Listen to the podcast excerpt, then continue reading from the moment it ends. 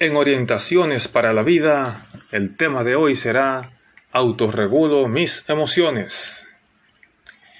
Una habilidad socioemocional muy necesaria en estos tiempos es la autorregulación emocional. La misma consiste en manejar las emociones de forma apropiada. Esto además implica identificar nuestras emociones y canalizarlas o usarlas a nuestro favor, es decir, en nuestro bienestar, bienestar y el de los nuestros.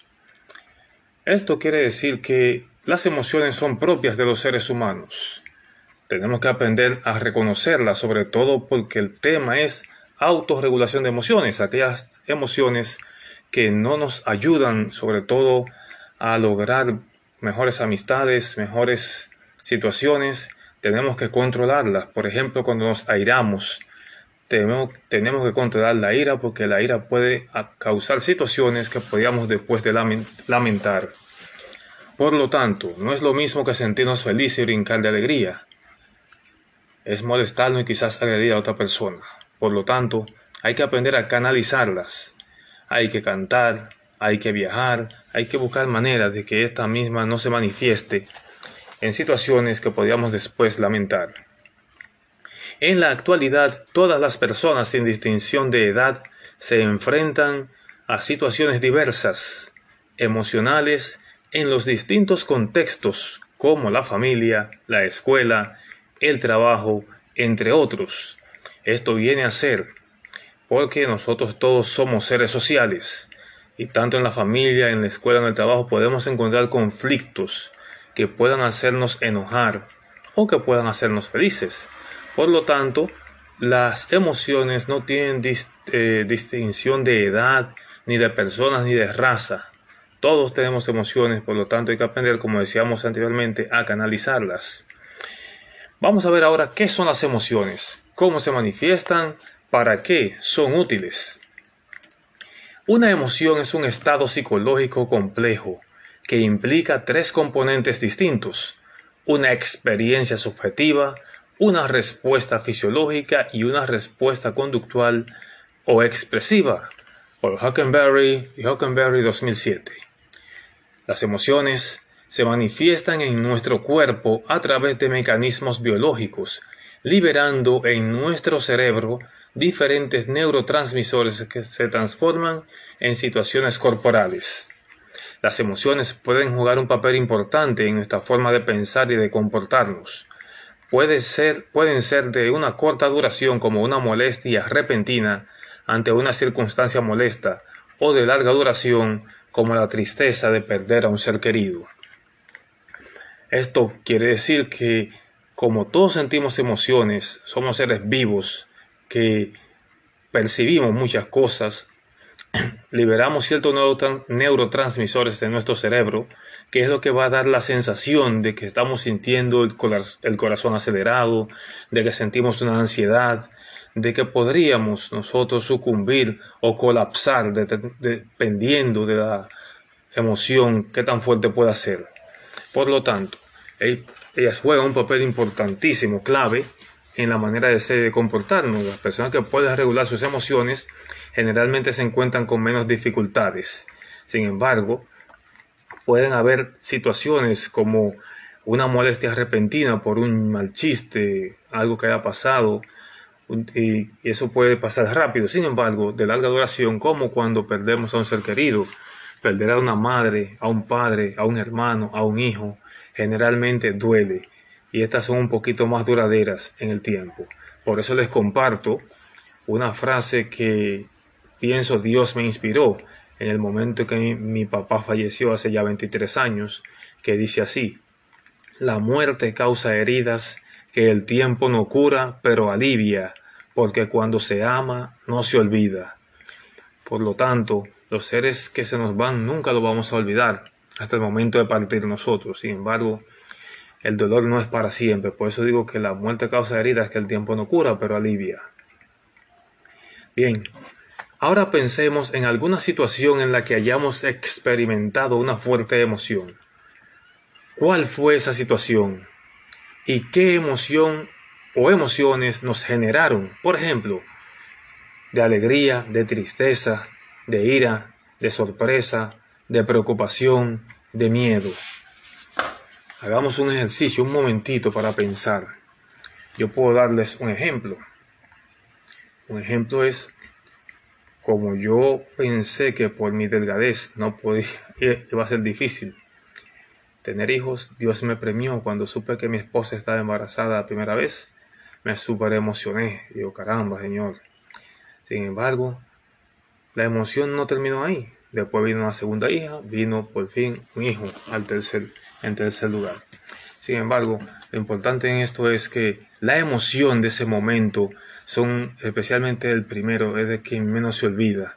Los hijos todos son, son especiales, no debemos tener diferencias entre ellos. Generalmente a diferencias provocan ellos con su trato u obediencia a nosotros pero hay sensaciones de miedo, por ejemplo, cuando castigamos mucho a un niño, que ya llega un momento que miente por salirse del problema, pero nosotros no, debemos ser tan agresivos todo el tiempo, porque sencillamente estamos haciendo algo mal en la educación de ellos y de ellas.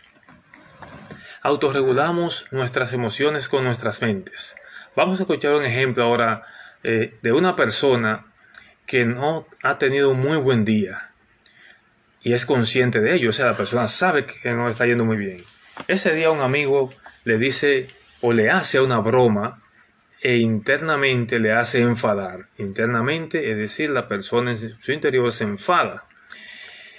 Sin embargo, esta persona molesta, sabe que tiene un mal día y que por eso le ha afectado más la broma que de costumbre, porque quizás su amigo es bastante bromista.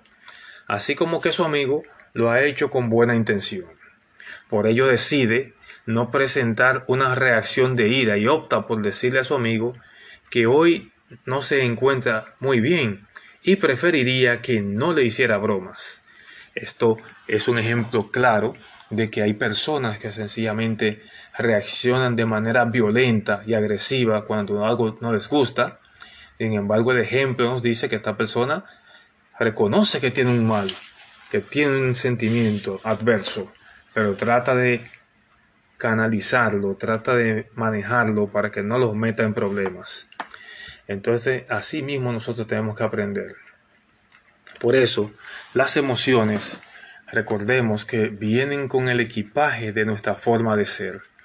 Nosotros tenemos que aprender todos los días a darnos cuenta de que podemos provocar alegría en otros, no solamente que la sintamos nosotros, podemos ah, provocar tristeza, podemos provocar dolor. Sin embargo, mantener siempre una actitud positiva, que es nuestro lema, y, triunfadora, es la clave para alcanzar el máximo de nuestro potencial. Hay situaciones que podrán ser adversas, que serán muy negativas, pero nosotros no debemos dejar que éstas nos manejen, porque nosotros sencillamente estamos aquí para pasar como Jesús haciendo el bien. Y nosotros que tenemos familia no deseamos ningún mal, ni a nuestros hijos, ni a nuestras parejas, ni a nuestros hermanos, ni a nuestra madre, ni a nuestro padre. Por lo tanto, hay situaciones que se dan en familia, en las amistades, de momentos de tensión. Sin embargo, no podemos nosotros sucumbir ante esta tentación y sencillamente fallar y quizás hacer algo muy lamentable. Por eso es importante que seamos capaces de reconocer cuando realmente hemos cometido un error. Este es el tema que hemos tratado a esta hora en este subprograma del podcast Orientaciones para la Vida RD. Les invitamos una vez más a seguirnos en nuestras redes sociales, en YouTube como Orientaciones para la Vida RD R mayúscula D minúscula. En Instagram, así como en Twitter, como arroba orientaciones para la vida RD. Y en Twitter, en... Ay, yo. Me quedé ahí increíble. Esto es en vivo que lo estamos haciendo. Se me olvidó una red, ¿cuál será? Mm, déjame ver, déjame ver. Entonces dijimos Facebook como orientaciones para la vida RD. Por lo tanto, les invitamos acompañarnos, que se suscriban a nuestro canal, que activen la campanita para enterarse cuando subimos nuevos videos, así como que compartan el contenido cuando ustedes crean que en verdad le puede ayudar a otra persona. Quien les habla es Ernesto Rodríguez, psicólogo del desarrollo humano. Ofrecemos servicios de psicología online para aquellas personas que tengan dificultades de tiempo o le dé pena ir al psicólogo. Estamos aquí a la orden para servirles, así como ofrecemos charlas para centros educativos y para comunidades pueden contar con nosotros a través del teléfono 809-497-9833 y escribirnos también a nuestro correo orientaciones para la vida rd@gmail.com. Muchísimas gracias por la fineza de su atención y nos vemos, o mejor dicho, nos escuchamos en el próximo audio por Anchor. Podcast Orientaciones para la Vida RD.